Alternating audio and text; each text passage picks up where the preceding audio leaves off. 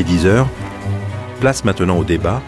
Ce matin, il s'agit davantage d'une conversation que d'un débat, car j'ai choisi de n'avoir qu'un seul invité, Arnaud Desplechin. Je tiens Desplechin pour un des héritiers de l'auteur de Jules et Jim. Cet héritage prend des formes indirectes, parfois peu visibles. Mais il y a entre ces deux cinéastes un territoire commun, celui du romanesque. Nos auditeurs connaissent Arnaud Desplechin, qui a réalisé de très beaux films La vie des morts, La sentinelle, Esther Kahn, Comment je me suis disputé ou ma vie sexuelle, Rois et reines, et tout récemment Un conte de Noël. J'avais donc très envie de poser quelques questions à Arnaud Desplechin à propos du cinéma de François Truffaut.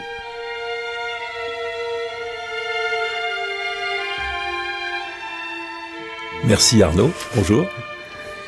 Euh, j'avais envie d'avoir cette conversation avec vous sur Truffaut, parce qu'on a déjà eu souvent l'occasion d'en parler, soit comme ça, de manière euh, intime et personnelle, soit même en public.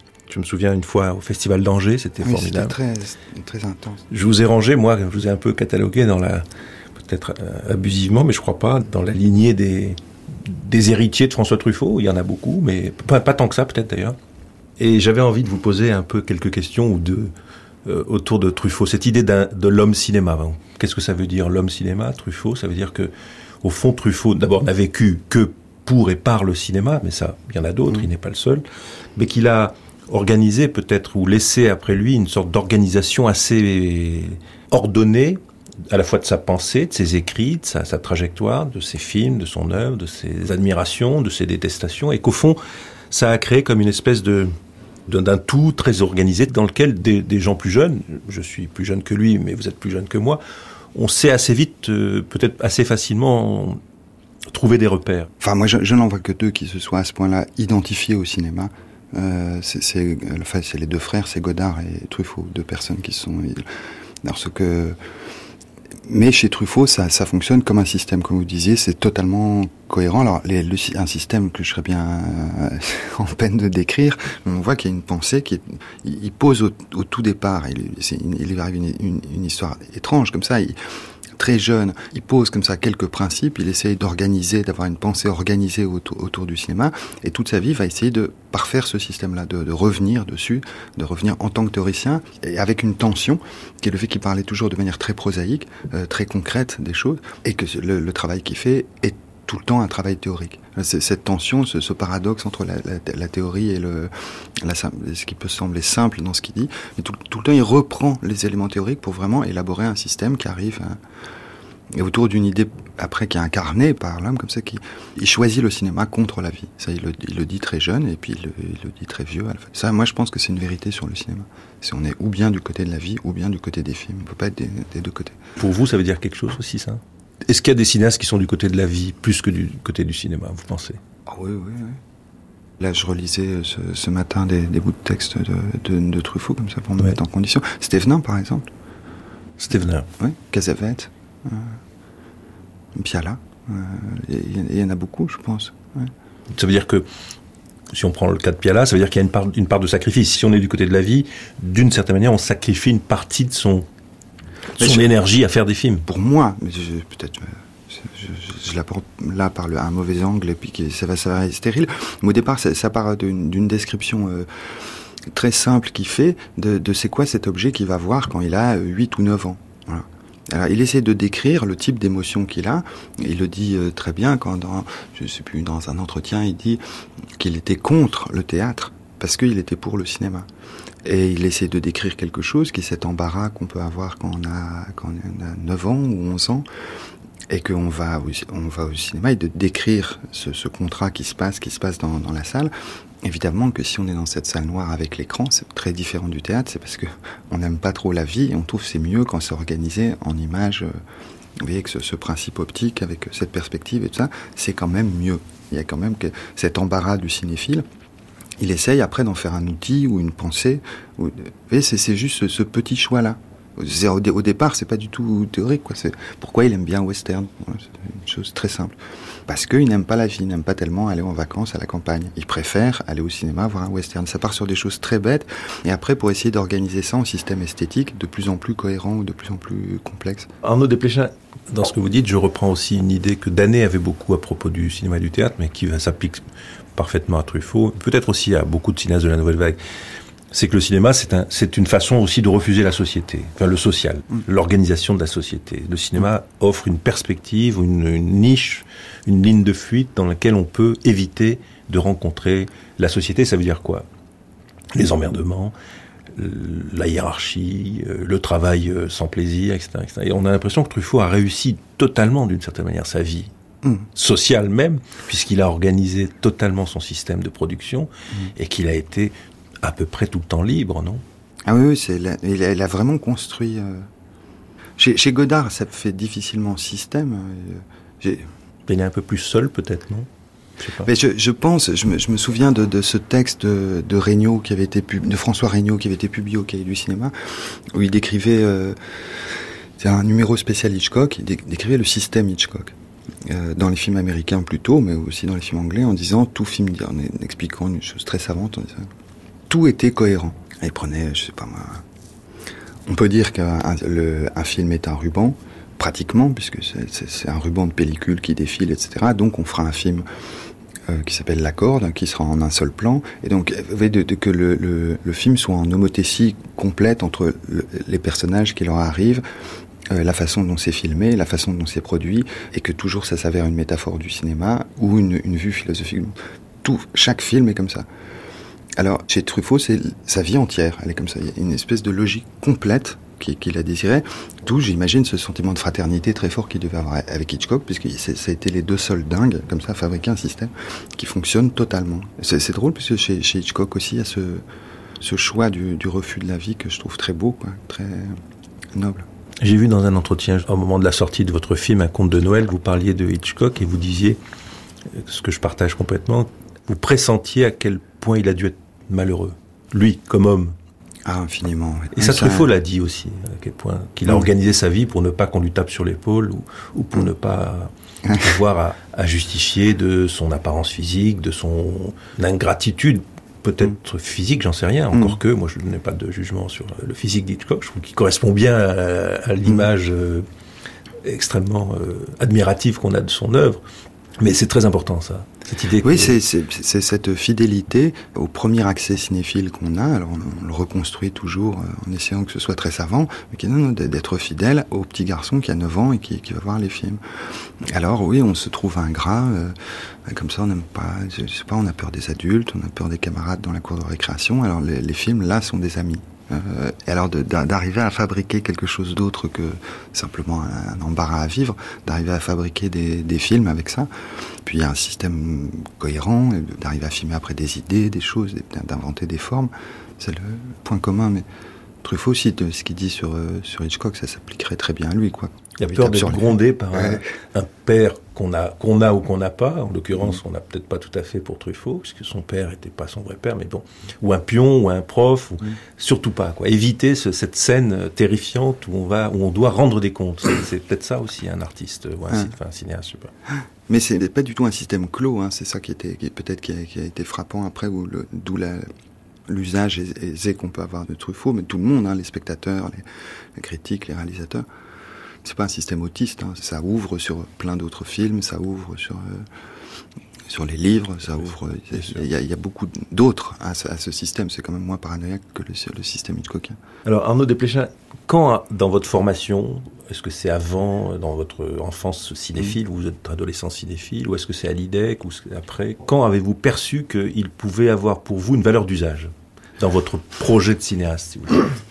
Vraiment assez tard, hein, parce que c'est c'est pas du tout, du tout ma génération, quoi. J'ai eu l'occasion d'en parler quelques fois. C'est. Voilà, c'est lié quand même avec la, nouvelle vague, avec cette question de la nouvelle vague.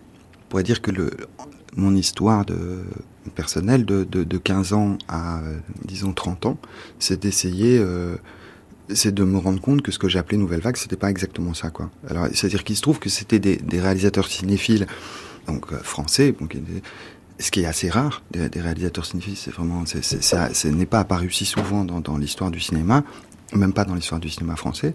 Et donc, comme ces gens étaient très cinéphiles et qu'ils aimaient beaucoup le, cinéma, ils étaient très généreux.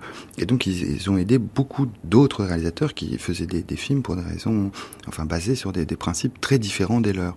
Et comme ils adoraient le cinéma et sa diversité, ils étaient et Truffaut le, premier. Donc par exemple, si Truffaut pouvait dire du bien de Doyon, de Piala, de Berry, immédiatement il allait le faire, promouvoir ses films, essayer de les aider, etc.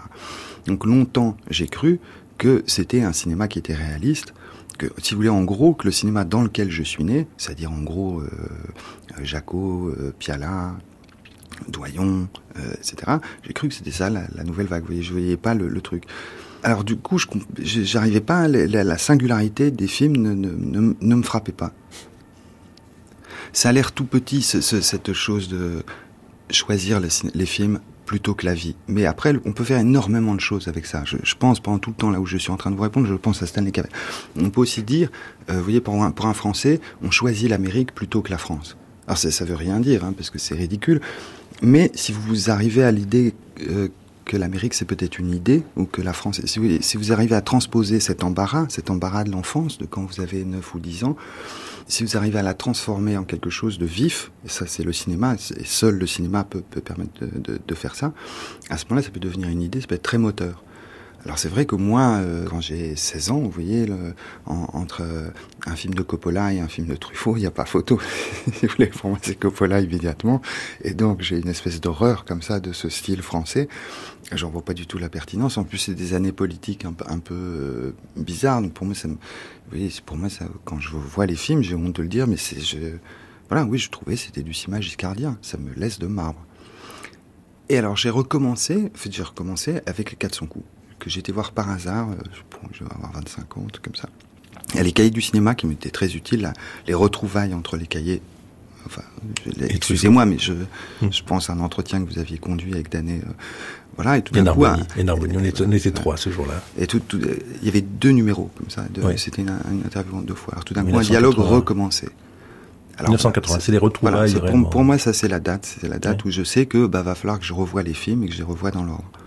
Et puis ça doit être en 85 ou un truc comme ça que je, retombe sur les 400 coups et je me rends compte qu'en fait je n'avais jamais vu le film quoi. Je l'avais, enfin évidemment je l'ai vu petit, je l'ai vu à l'école je crois. Donc évidemment je l'ai haï comme tout ce qu'on voit à l'école. Mais après tout d'un coup ça m'a semblé voilà, c'est vraiment, j'ai été dessillé très très tard, très très tard. Vraiment, à 25 ans, j'aimerais pouvoir dire que j'étais précoce, mais pas du tout. C'est-à-dire que vous êtes il a fallu en passer par une, phase de réhabilitation de Truffaut. Oui. Euh, de son vivant, mm. ça c'est très important, de son vivant, et pas, il est mort en 84, mm. qui fait que tout d'un coup, une, grande partie des cinéphiles ont, réajusté un peu leur champ de vision par rapport mm. j'allais pas dire non au grand dogme, mais aux, aux, grandes figures de la cinéphilie euh, à la française, mais après on pourra dire à quel point dans cette cinéphilie française, il y a l'Amérique est présente, hein. c'est ça qui est formidable avec Truffaut et sans doute avec Godard et autres, c'est que dans leur amour du cinéma, l'Amérique tient une place extrêmement importante. Mm. L'idée de l'Amérique, hein, plus que l'Amérique, ils ne mm. connaissent pratiquement pas d'ailleurs. Mais c'est ça qui c'est ça qui m'avait échappé. Vous voyez quand, quand je disais parce que je réfléchissais, euh, je dis pas que je le réfléchis intelligemment maintenant, mais je le réfléchissais encore bêtement. Oui, et le Coppola plutôt que que, Truffaut, mais non, pas du tout, évidemment, puisqu'il y a toute l'Amérique du monde que vous voulez dans les, dans les films de, Truffaut. Elle est là. Elle est évidemment qu'elle est là. C'est cette idée que donc il y a eu pendant X années, un certain nombre d'années, une, une sorte de traversée du désert de François Truffaut dans l'espace critique, ou l'espace critique, disons, qui est celui euh, autour des cahiers du cinéma, dont, dont, je faisais partie évidemment, qui fait qu'il a fallu à un moment donné remettre un peu les pendules à l'heure et remettre Truffaut là où il était. Ça a pris du temps et beaucoup d'énergie. Ouais mais avec un gain parce qu'il y a, y a, toujours ce. C'est vrai que on a eu en France et c'était le, le, cinéma qui, qui, qui l'a porté. On a eu ce, ce moment historique euh, passionnant qui est, la, qui est la nouvelle vague, mais très très vite, cet objet, par modestie des, des cinéastes, et, et, Truffaut est le, le premier d'entre eux, c'est lui qui aurait pu incarner l'idée plus que les autres. Les autres sont un peu plus singuliers, lui il est beaucoup plus universel dans, dans ces idées-là, donc il ne réclamait rien. Voilà, et c'était une théorie, si vous voulez, cachée C'était une théorie cachée parce que, une fois de plus, par cinéphilie, ces gens ont promu un cinéma qui était très différent du leur. C'est-à-dire que dès qu'ils ont pu fabriquer des films, c'était moins difficile pour eux de, de, trouver de l'argent. Ils se sont dit, super, il faut encore qu'il y ait de la jeunesse qui arrive, il faut encore qu'il y ait des nouvelles idées qui arrivent. Et donc ils ont promu un cinéma réaliste, donc les, cinéastes que je vous énumérais. Et alors du coup, la confusion, si vous voulez, c'est faite, et tous les, les principes fondateurs, euh, mais vraiment philosophiques, initiés par Bazin, ont disparu. Vous voyez, on, on les voyait pas, je les voyais pas écrits, je ne les comprenais pas. Je les ai compris en revoyant les, films, en voyant vraiment l'arrête des films, comment est-ce qu'ils s'étaient fabriqués, pourquoi, que, comment est-ce que, pourquoi est-ce qu'on met la caméra à cet endroit-là, puis après ça aux archives Truffaut, etc. C'est là où j'ai pu me réapproprier un mouvement dont je n'avais pas été le contemporain, évidemment, puisque moi, je, vous voyez, quand j'étais adolescent, ce que j'allais voir, c'était les films de Doyon. Pour moi, c'était beaucoup plus proche en âge. Et cette confusion entre, des, entre deux, deux modes de... Par exemple, ce refus du réalisme, qui est très important chez Truffaut, c'est très différent de, de, Piala. Mais comme il était cinéphile, il adorait les cinéastes réalistes.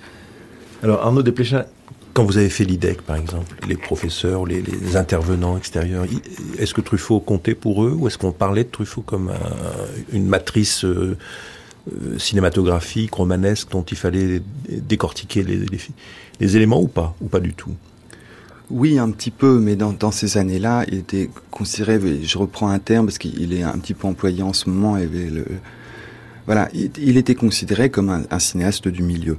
Donc c'était tout à fait bien et, et vénérable et, et, acceptable et désirable parce que quand même c'était ce qu'on pouvait faire de, de bien fabriqué, de, de, bonne qualité, ça raconte des histoires, etc. Vous voyez, ouais. c'est ça le paradoxe. Alors, quand moi, je suis retombé sur les 400 coups à cette euh, fameuse projection, c'était au cinéma au 3 Luxembourg, une séance du matin, je me suis rendu compte que c'était l'inverse. Que c'était que toute ma vie, j'avais cru que c'était un cinéaste du milieu et que c'était un cinéaste de l'extrême. C'est ça que je n'avais pas vu. Et euh, du coup, c'est pour ça que à l'école, on ne tenait pas tellement en parler, parce que bon, c'était trop je ne savais pas que c'était à ce point-là un cinéaste brûlant, euh, avec des, choix d'une radicalité extrême, mais ça ne m'était pas apparu. Je suis très content que vous parliez de ça, ce langage, cette formulation du cinéaste du milieu, parce que c'est quelque chose qui est réapparu dans l'opinion cinéphilique récemment avec ce, ce, rapport euh, qui a été fait par euh, le, ce qu'on appelle le groupe des 13, animé par Pascal Ferrand, qui est une cinéaste et une personne que vous aimez beaucoup. Et une amie, oui. Une amie, que je respecte aussi beaucoup, euh, parce qu'elle est, est d'une grande sincérité.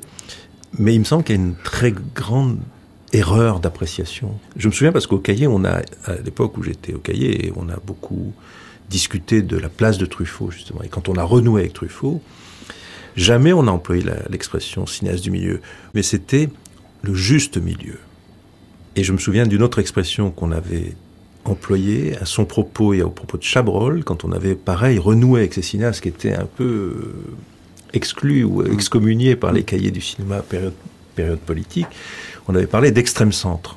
C'était des formulations comme ça un petit peu euh, hasardeuses et, et, et, sans doute euh, poétiques, mais il n'y avait rien de cinéaste du milieu au sens où, euh, enfin, c'était pas François Bayrou euh, au cinéma, si vous voulez, euh, non, mais pour nous. C'était oui. justement comme vous l'avez si bien dit à l'instant, c'est-à-dire qu'il était dans un juste milieu par rapport à un cinéma français tiraillé entre les extrêmes qui étaient, disons, euh, Godard, si on, on, pourrait résumer, mais il y en a d'autres, il y a Garel et, d'autres, ou Doyon par exemple, et puis le cinéma du plaisir, du spectacle pour le grand public, etc. Et que Truffaut occupait une place justement extrêmement nodale, mais euh, en équilibre sur ces deux extrêmes, et une position extrêmement difficile à tenir. Mais c'était pas du tout le milieu au sens euh, évidemment pas la mafia, mais, mais, mais pas le, non plus le centre mou euh, ou le, le, ventre mou du cinéma, loin de là. Oui, mais vous voyez, c'est comme le concept de nouvelle vague, c'est-à-dire dès qu'on l'évoque, tout de suite il disparaît, on le, on le mélange, on, on, on, oublie comme, comme toujours dans le cinéma, puisque c'est très prosaïque, c'est un art populaire, donc euh, vous voyez, ça se prête moins à la théorie que,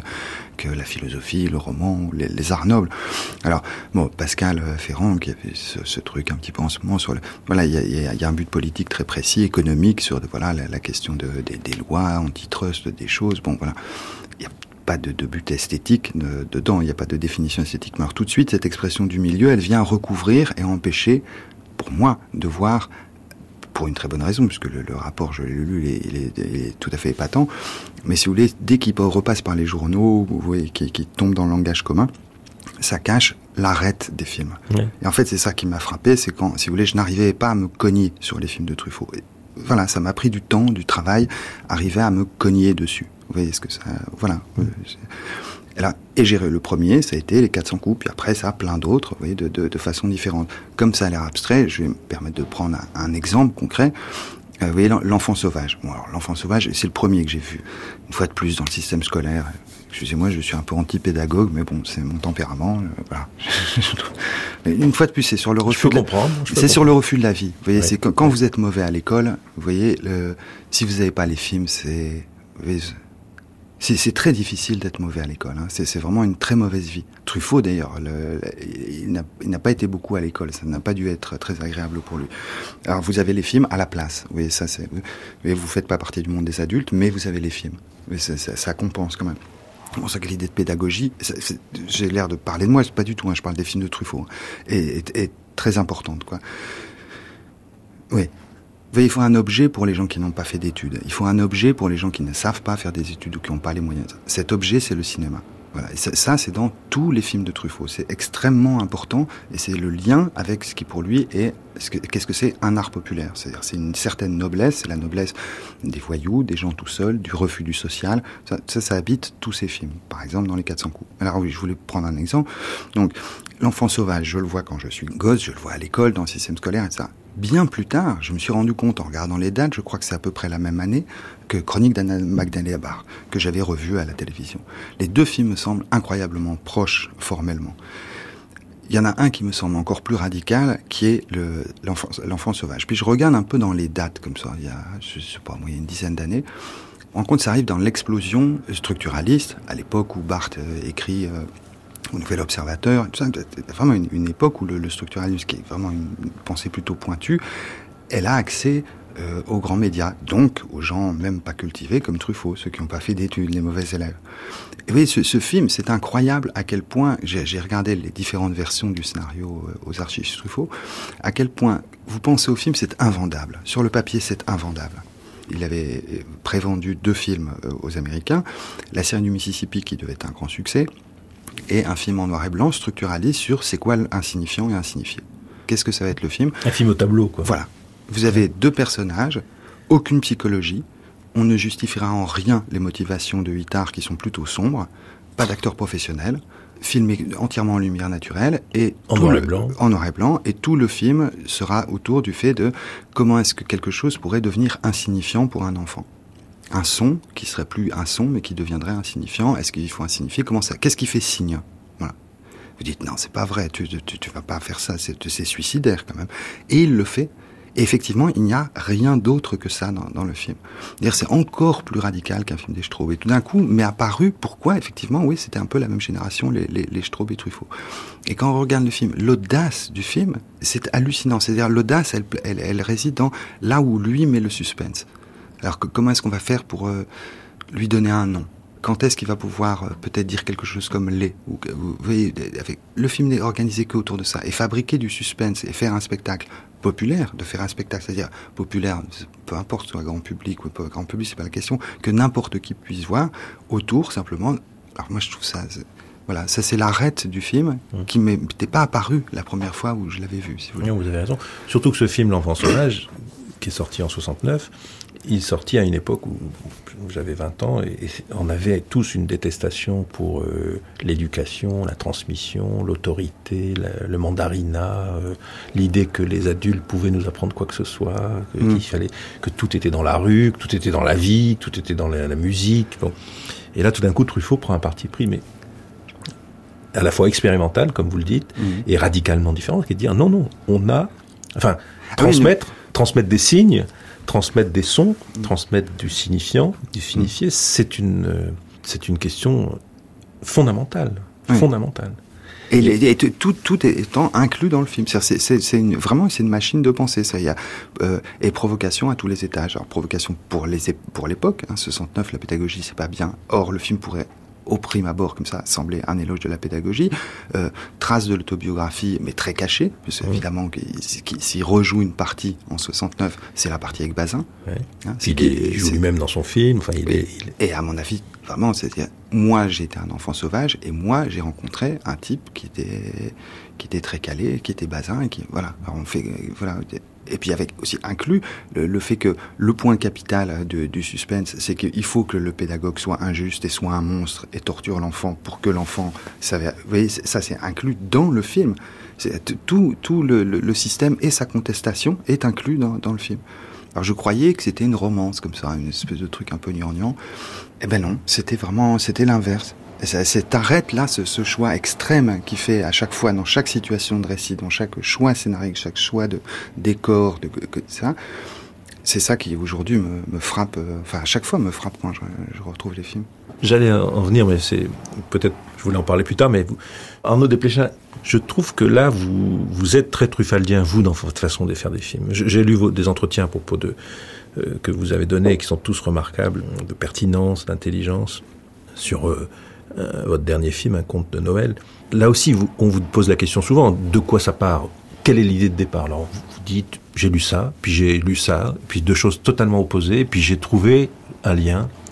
Et à partir de là, vous, peut-être que je me trompe, et j'ai l'impression que vous travaillez comme ça, vous essayez de composer un début de matière, et cette matière, après, vous la faites travailler avec un collaborateur, un scénariste, Emmanuel Bourdieu en l'occurrence, et que tout l'enjeu, qui prend beaucoup de temps, de maturation consiste à, créer un début de matériau d'où va naître le film, mais que le film ne peut naître que de ce matériau-là, et que le matériau, il n'existe pas au préalable. Et le film est dans une espèce de gang qu'il faut constituer par euh, un long travail, des, des, conversations, des éléments extérieurs, puis qui tout d'un coup deviennent des éléments internes au projet, quoi. Et c'est ce que vous venez de dire, Truffaut. Est-ce que je me mm. trompe en disant que vous avez une même façon de faire? Une même façon de faire. je, ne sais pas, mais démarche similaire, disons. Oui, en tout cas, je. Mais parce qu'après ça, je l'ai travaillé. Vous voyez que j'ai parlé des, des archives Truffaut parce que ça m'a été très très utile euh, à un moment de mon travail où j'avais peur de me répéter ou de, mais très, une, très tard, hein, à 30 ans, passé 30 ans, même 35 ans. J'étais oui pour regarder les voilà, vous lisez toutes les versions dans l'ordre des différents. Des, voilà, j'ai pris quatre films.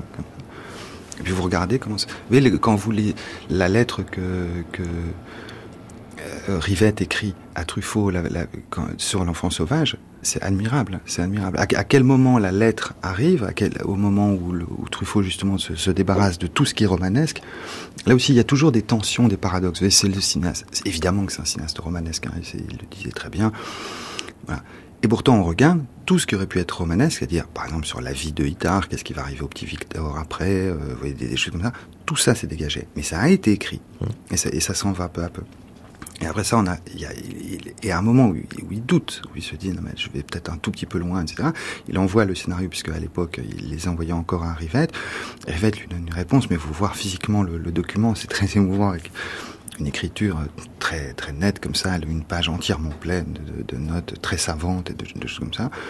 Juste après, il y a le document, tout, tout ça est classé par ordre chronologique, qui est tapé par la secrétaire, parce que Truffaut se dit, mince, c'est du truc très calé, là, je comprends pas tous les mots.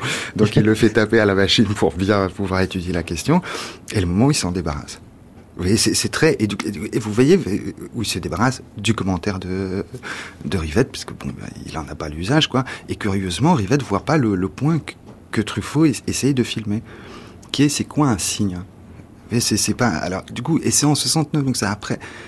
C'est comment est-ce qu'on fait signe à quelqu'un d'autre? Qu'est-ce qu'on rate et qu'est-ce qu'on réussit quand on fait signe à quelqu'un d'autre? Alors ça a l'air extrêmement abstrait quoi mais d'arriver à transformer ça en une fiction, à faire que les gens y soient émus par ça, ça c'est... Oui, ce serait le... Si, parfois, tout on a parlé comme une idée de vulgariser, de, de trouver le sens euh, noble au mot de vulgariser. De donner accès, vous voyez, à des gens qui n'ont pas fait d'études, ils payent un ticket de cinéma, ils voient, et ils peuvent voir sur un écran, ils voient des idées. Voilà, de prendre au sérieux cette idée-là, euh, qui est l'idée de Bazin, que le cinéma, il montre plus des idées que du réel, voilà, de, le prendre au sens littéral et d'arriver à faire qu'avec des bouts de réel, on montre des idées. c'est cette arête-là que, que je n'arrivais pas à voir. Est-ce qu'il y a, d'autres films qui vous ont marqué Je pense euh, Les deux Anglais et le continent. On en très fort. On en a beaucoup parlé. Beaucoup parlé. la, sirène, pour moi, la sirène, euh, mille, mille, et mille fois. la sirène, euh. Donc la sirène et, l'enfant sauvage ont été faits dans la foulée et avec un système de production croisé, c'est-à-dire que les artistes associés ont financé l'un pour avoir l'autre. Mm. Et puis au résultat, c'est celui qui est, c'est le mal aimé qui a, gagné, c'est l'enfant sauvage qui a été un gros succès commercial, et la sirène du Mississippi un échec. Et qu'est-ce qui fait que moi j'aime beaucoup la sirène du Mississippi.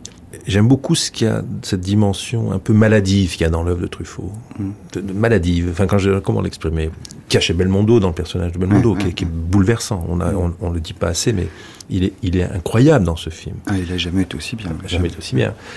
Et en même temps, c'est à cause de lui que le, enfin, à cause de lui, entre guillemets, que le film n'a pas marché. que le, le, public ne l'a pas reconnu, quoi. Il n'a pas été le chercher là où il a voulu aller. Ça aussi, c'est très émouvant cet échec.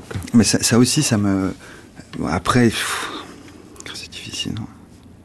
oui, c'est très émouvant et, et, et puis c'est passionnant parce que le, le, dialogue qu'il y a eu entre Belmondo et, et Godard, il est formidable, hein, il marche très bien sur l'écran, on le voit très bien, ça se voit très bien, ça plaît beaucoup et c'était pas tant. Et, ben, et, le même acteur, il joue avec l'autre, hein, le, le, dialogue entre, entre Truffaut et Godard est, est, vraiment formidable. Et ça fait le contraire. oui. Alors pendant longtemps, j'ai cru que j'aimais bien. Euh, vous voyez, je me suis presque forcé, j'ai pas été assez fidèle à moi-même, le jeu de, de Belmondo dans les films de Godard, mais je n'aime pas ça du tout. Vous voyez, parce que c'est beaucoup trop viril pour moi, ça, ça m'intéresse pas du tout. Vous voyez, c'est, j'ai une expression que j'utilise parfois, c'est des corps majoritaires. Vous voyez, c'est la majorité. Un, homme, il doit être comme ça. Vous voyez. Alors, tout d'un coup, je dirais désinvolte plus que viril. Moi. Et tout d'un coup, vous voyez, et, alors tout ce qui peut être minoritaire dans, dans le corps Il est montré par euh, par Truffaut, qui trouve ça quand même beaucoup plus intéressant. C'est le garçon qui joue le rôle de la fille et la fille qui joue le rôle du garçon. Et alors évidemment, les spectateurs, ils sont horrifiés quand ils voient ça. Et alors que c'est formidable, c'est beaucoup plus imaginatif. Enfin, en tout cas, moi, je m'y reconnais beaucoup plus. Et cette érotique qu'il a autour de sa façon de représenter un homme, ou bien ces choix érotiques totalement étrange sur sa façon de représenter les femmes. Hein, je pense l'homme qui aimait les femmes, c'est un, de mes, films de chevet. Mon film préféré. Voilà, c'est euh, voilà, de surtout ne jamais préférer une femme à, à une autre. C'est ce, ce, genre de choses. Pas choisir. Ouais. ça, ça, c'est. Alors ça, il y a, y, a, y a là aussi une très grande radicalité qui m'était pas apparue tout de suite. Parce que étant français, bon bah je pensais que c'était vraiment qu'il y, a un choix très radical, parce que ça suppose que bah oui vos films ils feront moins d'entrées quoi. Alors c'est ça aussi, c'est des lieux communs comme ça. Si j'en fais la liste, c'est parce que je pense, oui, aux jeunes cinéphiles et qui, aux jeunes gens qui aiment cinéphiles, peu importe, aux jeunes gens qui aiment bien le cinéma. Et je pense qu'ils risquent de ne pas voir les films, de ne pas voir l'arrête, vous voyez, des, des films de, de Truffaut. Alors comme moi, ça m'est arrivé, c'est pour ça que je suis si long, vous voyez, sur ma cécité. C'est pour que pour que d'autres n'aient pas à passer par ce, ce moment-là.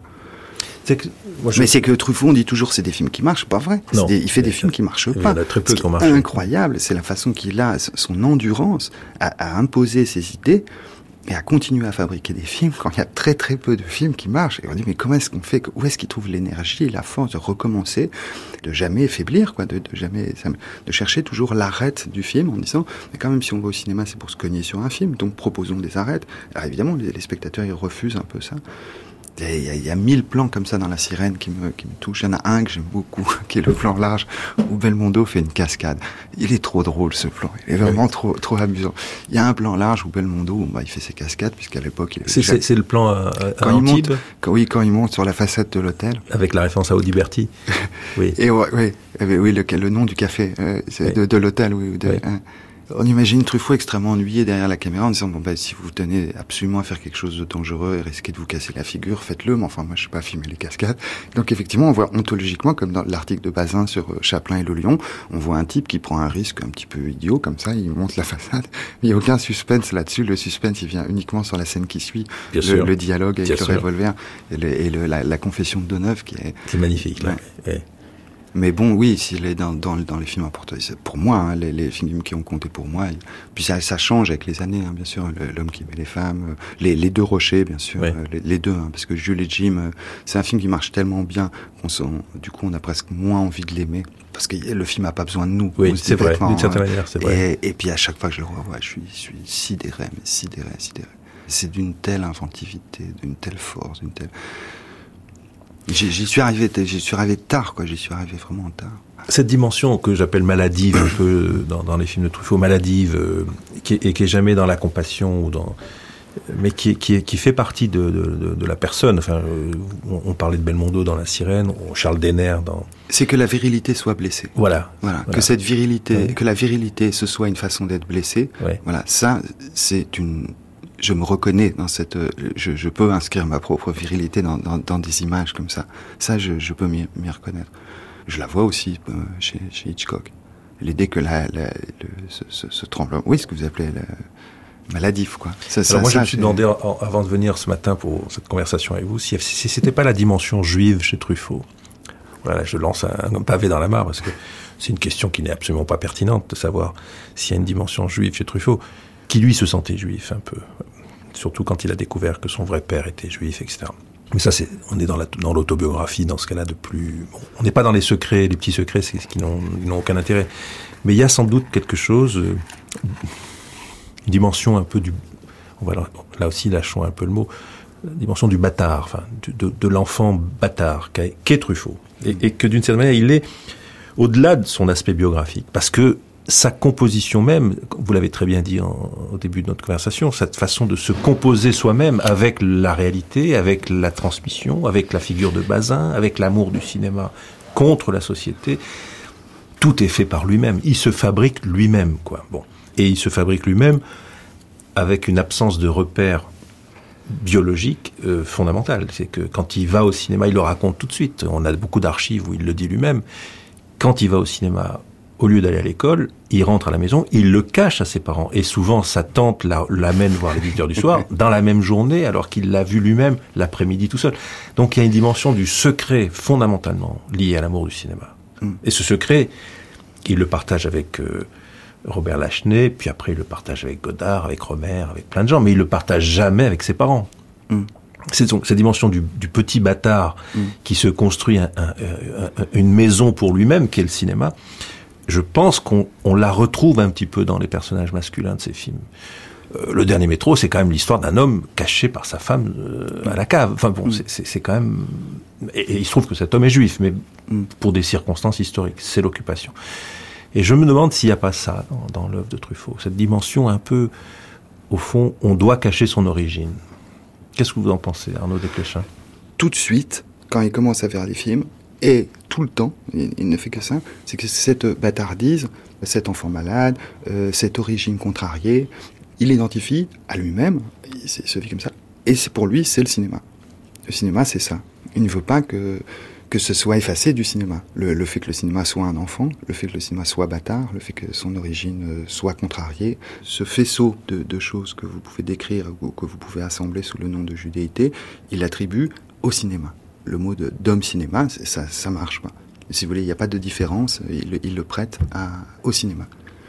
Je, vois une chose très, très forte aussi, qui l'idée d'une, d'une alliance, le fait que dans son, son, sa détestation du... C'est compliqué de, ne pas aimer le réalisme. Ce n'est pas facile. C'est un long travail parce que il, le dit très bien aussi dans... Mais il le dit pas souvent. Euh, comment est-ce qu'il vient au cinéma par les films américains et que c'est quand il travaille pendant deux ans avec Rossellini qu'il apprend à aimer d'autres objets que les films américains, parce que Rossellini est très anti-américain, et, tout d'un coup, ça, l'intéressait. C'est Bazin qui dit le cinéma, c'est l'art du réel. Voilà, c'est que ça. Il y a, on n'est pas, on fabrique rien. Hein, on met une caméra, il y a du réel qui rentre dedans, voilà. Mais ce n'est pas le réalisme. Et d'habiter de, de, cette tension, je ne vois que lui qui en France qui, habité euh, comme ça. Mais la résolution de cette tension entre le fait que c'est un art du réel et de ne pas aimer le, le réalisme, c'est l'idée de l'alliance. L'idée que vous n'avez accès au monde que si vous avez un texte ou si vous êtes dans une salle, que, vous n'avez pas accès directement aux, choses. Ce que moi, je pourrais appeler alliance ou ce que, je pourrais voir comme euh, une découverte juive? Le, fait que vous avez accès à plus de choses si vous avez une alliance avec les choses, qui est un texte, qui est le fait que beaucoup de ces films, il y a un texte qui préexiste, vous voyez qu'il faut l'interpréter, vous voyez que, que vous avez accès au monde à travers une interprétation et que vous n'avez pas un accès au monde à travers une sensation. Vous avez des sensations si vous avez une interprétation. Ah, c'est cette idée de que le cinéma, c'est un objet comme ça, c'est une idée philosophique comme ça. Je pense que tous ces films en sont la démonstration. Vraiment la démonstration. Et je vois pas d'autres cinéastes français que... Puisque vous avez passé dans, du temps dans les archives de Truffaut, vous avez remarqué à quel point nombre de livres desquels il a tiré des films sont annotés par lui oui. Euh, mais euh, à la fois raturé, annoté, mais très proprement, et avec un grand respect du, de du livre, de mmh. l'écriture. Mmh. C'est vrai pour les, les, les deux adaptations d'Henri-Pierre Rocher, c'est vrai de, tout, de tous ces, ces matériaux livresques desquels il est parti. Et les livres, il les achète en plusieurs exemplaires, il les distribue, il y, a, il, y a, il y a, un trafic autour du livre. C'est très important. Je voulais vous proposer une, une, une autre idée, Arnaud Desplechin, avec l'idée de revenir à vous aussi comme cinéaste. Et je me suis demandé si dans le cinéma français, au fond, pour votre génération, pour la mienne aussi, mais pour vous en tant que cinéaste, donc euh, en tant qu'artiste peut-être, enfin oui, artiste. Au fond, les quatre grands pôles du cinéma français, les points cardinaux du cinéma contemporain français, ce serait euh, René, parce que René a inventé quelque chose avec Hiroshima qui est d'une force et d'une percussion énorme, qui est le, comment dire, le cinéma comme espace mental, comme projection mentale, avec euh, un effet de montage, euh, et que mon oncle d'Amérique est une matrice euh, fictionnelle, virtuelle incroyable, fait en 1980, qui aujourd'hui encore a des... Il a inventé, il a prévu ce qui allait se passer avec le virtuel, disons. Il y a Romer, qui est le cinéaste du langage, de la parole, dans la tradition, disons, pagnolesque ou guitrienne. Il y a Demi qui est le, disons le cinéaste du rêve éveillé, de la féerie, de l'émerveillement avec euh, la noirceur comme jardin secret, si vous voulez. Et puis Truffaut, le romanesque, le jeu avec la vérité, le mensonge. Et que si on additionne ou que si on positionne ces quatre euh, cartes-là, on a à peu près le, les cartes maîtresses du cinéma français. Alors après, plein d'autres cinéastes sont, très importants. De, mais donc Godard est essentiel, mais Godard d'une certaine manière n'est pas dans ce jeu-là. C'est un artiste, c'est un, un, plasticien, c'est un, un homme du chaos, je ne sais pas comment le, le, le résumer, on ne peut pas le résumer en trois mots. Chabrol est très important, Rivette aussi, Eustache est fondamental, on pourrait en aligner beaucoup de cette génération-là. Mais, mais là, on a quatre points qui structurent à peu près le, comment dire, le romanesque à la française. Quoi. Je, je partage, mais, mais vous dites, il y en a plein d'autres de la même génération. Mais ils ne sont pas de la même génération. C'est ça qui est troublant si vous voulez, c'est que ce moment très troublant de, de la nouvelle vague, c'est les, les, quatre même que j'aurais dit. Effectivement, j'aurais pas, étrangement, j'aurais pas mis Godard parce que bah, Godard est seul. Ouais. Pas Chabrol parce que, bah, parce que non, c'est pas un point cardinal. Mais c'est un tout petit moment de, ouais. c'est ce moment qu'on a appelé de, de, nouvelle vague. Alors après, ça, ça, ça fait rager, quoi, parce qu'on se dit, mais quand même, il s'est passé plein de trucs après. Vous voyez, Eustache, ça. Bah, euh, oui, mais non c'est troublant. Est-ce que ça veut dire que c'est vénérable Et comment faire pour que cette idée, ce moment, qui peut être très bien décrit par les quatre, hein, le ciné-cerveau, euh, J'ajouterais une chose sur Romer, c'est que je, pense que, et c'est dans des textes, hein, très, avant qu'il commence à tourner dans des textes dans les cahiers du cinéma, c'est je pense par ailleurs que c'est... En France, on a souffert d'une chose, c'est qu'il n'y avait pas de peintre. Hein c'est que euh, dans ces années-là, la, la, peinture elle est devenue américaine, les peintres mmh, français c'était pas sérieux. Et je pense que Romer est un des plus grands peintres français. Je pense que ce qu'il fait plastiquement, c'est hallucinant. Si on suit une couleur dans un de ses films, on prend un de ses films, on suit une couleur, on dit tiens, je vais regarder le rouge ou je vais regarder le vert. On regarde, c'est très proche de Matisse, c'est très proche, mais tout ça, il, il avait expliqué. J'ajouterais oui, Guitry euh, Pagnol hein, sur le bien langage, sûr, mais un très grand peintre aussi, hein, vraiment un très très grand peintre. J'ai euh, pas mis Piala que ouais. pour qui j'ai une admiration sans borne. Mais Piala, c'est pareil, c'est un, c'est un, un, il n'est pas, comment dire, il n'a pas structuré cet espace. Non. Il l'a détruit, il l'a, il l'a cassé, il a joué euh, avec les points limites, mais il n'a pas pour moi, enfin, il me mm. semble que, et votre cinéma, je, je le dis parce qu'avec l'admiration que j'ai pour vous, c'est votre cinéma, je ne dis pas qu'il est protégé par, enfin, il, il s'inscrit dans ce, dans, dans ce périmètre. Dans ces quatre-là. Qui, oui, qui, ces, oui. qui, crée un énorme oui. espace narratif. Et, Mais qui n'est pas ma génération, puisque non. ma génération, c'est Eustache, c'est Garel, c'est, Jaco, c'est pas, et c'est troublant. C'est troublant parce que, euh, si vous voulez, ça m'a frappé avec, euh, euh, par exemple, l'impressionnisme, si vous voulez. Il s'est trouvé que des gens qui avaient quelques principes, très peu, dans un temps très court, ont inventé une nouvelle façon de peindre. Alors après, ça peut être un on peut se dire, oui, mais quand même, il y a d'autres trucs, le cubisme, etc. Il s'est passé. Non, non, voilà, il s'est passé quelque chose qui est un tout petit renversement philosophique. Alors si après vous regardez euh, Impression Soleil, le, le, Monet, vous ratez le coche. C'est-à-dire qu'il faut tout le temps revenir à Manet, l'Olympia ou le, le, balcon. Voilà. Et eh ben, il se trouve dans cette peinture-là de Manet, que je, au début je ne comprenais pas pourquoi Manet c'est un impressionniste, il se trouve dans le scandale que Manet provoque, une révolution de la peinture, et si vous la ratez, euh, vous ratez la modernité, c'est tout. Et alors, ça se produit pas tous les ans, ça se produit pas, peut-être même pas tous les siècles. ça arrive. Mais la seule bonne question, c'est comment cette chose, elle peut tout le temps faire révolution. Donc comment est-ce que les quatre points cardinaux que vous décrivez, ils peuvent après faire révolution chez Godard ou chez Piala, chez Eustache, chez, Pascal Ferrand, mais c'est toujours la même idée, c'est toujours ce même renversement qui s'est passé effectivement autour de ces quatre-là, qui sont les quatre cinéastes extrêmement romanesques, qui inventent une modalité romanesque très neuve. Je voulais vous poser une question, Arnaud Desplechin, qui me semble intéressante par rapport à, à, votre œuvre aussi. C'est pour vous, si, un, si vous avez un dialogue euh, intime avec Truffaut, j'ai l'impression qu'il passe par Bergman aussi, ou enfin qu'il y a un rapport Truffaut-Bergman, Bergman-Truffaut. Est-ce que, est-ce que vous avez besoin de l'un pour aller à l'autre? Et inversement, ou est-ce que vous séparez ces deux pôles de référence ou d'admiration qui peuvent être euh, les vôtres? C'est frappant. c'était euh, vraiment en même temps parce que ça m'arrivait en même temps. Ah oui. Euh, le Truffaut, c'était parce que je vivais dans l'idée que la nouvelle vague, en gros, c'était Eustache, voilà, euh, voilà pour, pour la faire brève, et c'était, à mon avis, c'était une hérésie. Alors du coup d'un coup, après j'ai pu voir les films, et Bergman c'était juste par ignorance, parce que j'avais pas vu les films. Donc c'est des films que j'ai vus assez tard et qui du coup m'ont marqué encore plus fort que les films de mon enfance. Et après, dans mon rapport à Godard, parce que c'est quand même, pour moi, c'était ce qui avait de plus brûlant, justement. Aujourd'hui, je n'ai pas forcément le, même rapport avec les films, mais c'était le, le, cinéaste le plus brûlant dans l'actualité qu'on vivait, sur le moment politique, sur plein de choses.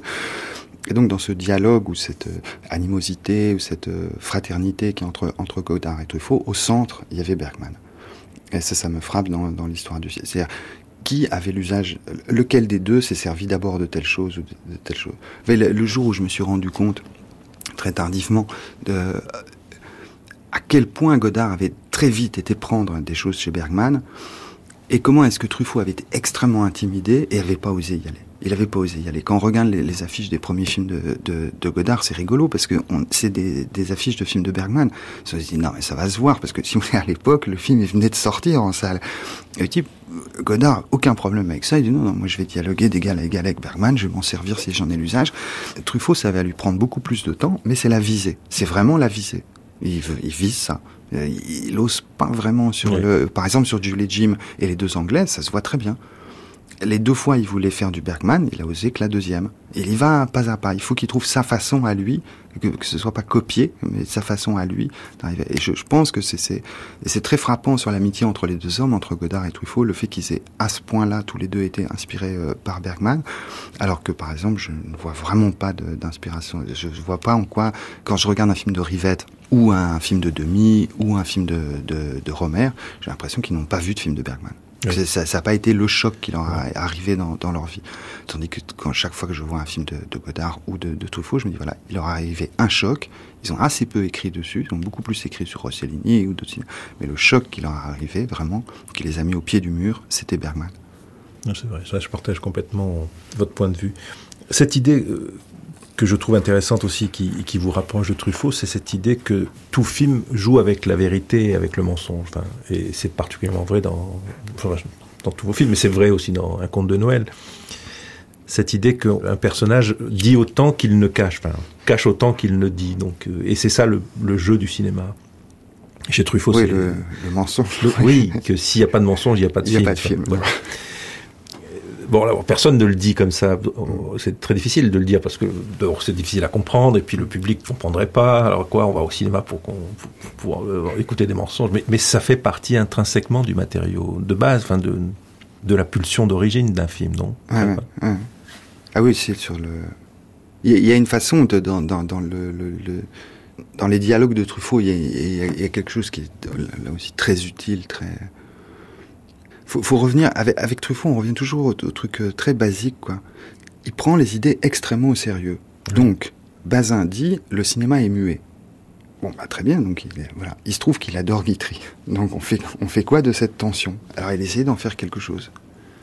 Alors, il, il, en fait plein de choses. Par exemple, on ne parle pas au cinéma comme dans la vie. Voilà. Donc, euh, par exemple, on préfère dire. Et puis après, vous voyez, sur le décalage des langues aussi. Euh, hein, on préfère, on, préférera. C'est vraiment comme des principes comme chez Corneille ou Racine. On préférera dire bonjour Monsieur Guitare plutôt que oui, pour la version euh, originale et euh, pour la version doublée contre la, la version sous-titrée dans, dans, le film de Nicolas Ray. Et donc peu à peu, donc un personnage quand il parle, s'il parle, il doit parler comme un carton de film muet. Voilà, parce que les gens, et puis les gens, les spectateurs euh, jeunes, vous voyez, qui ont 9-10 ans, ils doivent pouvoir voir le film sans comprendre ce qu'on dit. Hein, comme euh, vous voyez, de juste écouter, c'est comme les adultes, ça fait une espèce de murmure. Donc ça doit être musical. Alors ça, quand un personnage parle, il faut pas croire que le son c'est l'ontologie, puisque c'est l'image, l'ontologie. Donc si le personnage parle, ce qui est intéressant, c'est ce qu'il tait.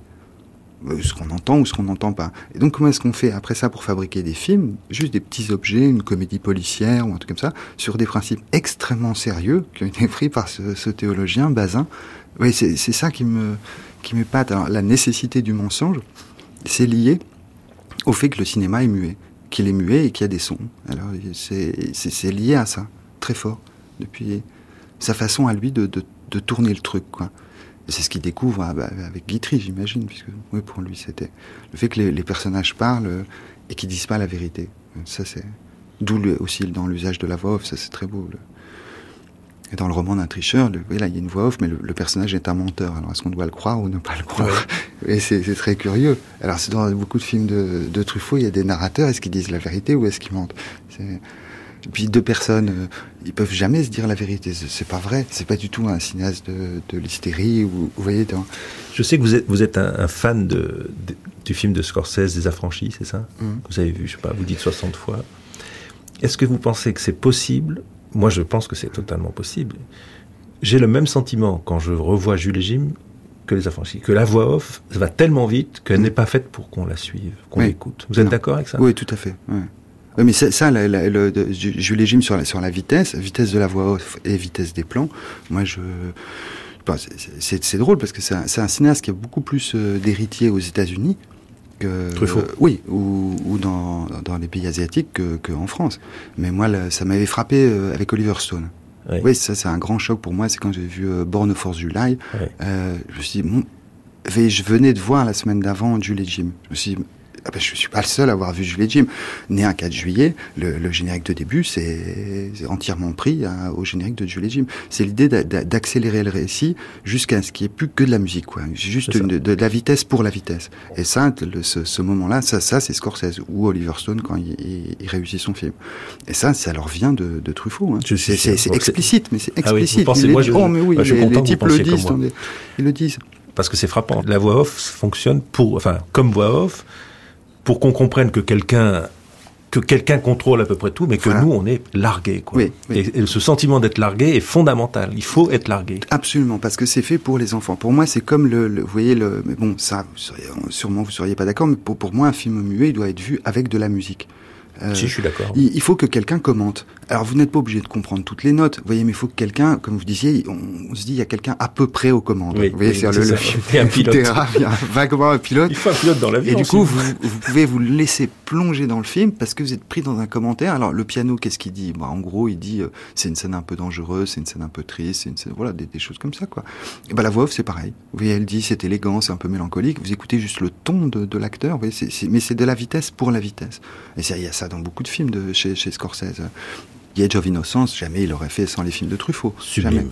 Jamais. C'est très proche, c'est très proche. J'ai une passion pour ce film. Ben, parce qu'il y a cette virilité blessée oui. euh, de Daniel Day-Lewis qui est qui pour moi est ce qui me, me, bouleverse là vraiment dans tous les films de Truffaut, qui est, qui est une façon d'être un homme que je trouve, euh, oui, que je trouve admirable, que je, je trouve ça admirable. Enfin, j'arrive à m'y identifier. Je, je peux m'identifier à ça. Il y a beaucoup de choses qui viennent de chez Chaplin, de chez Lubitsch, un peu. Des hommes qui paradent, mais qui sont beaucoup plus. Euh, euh, comment dire Beaucoup plus frêles et beaucoup plus fragiles, et souvent dominés par un, la société, oui, de, les de, femmes, ouais, euh, beaucoup ouais. de choses.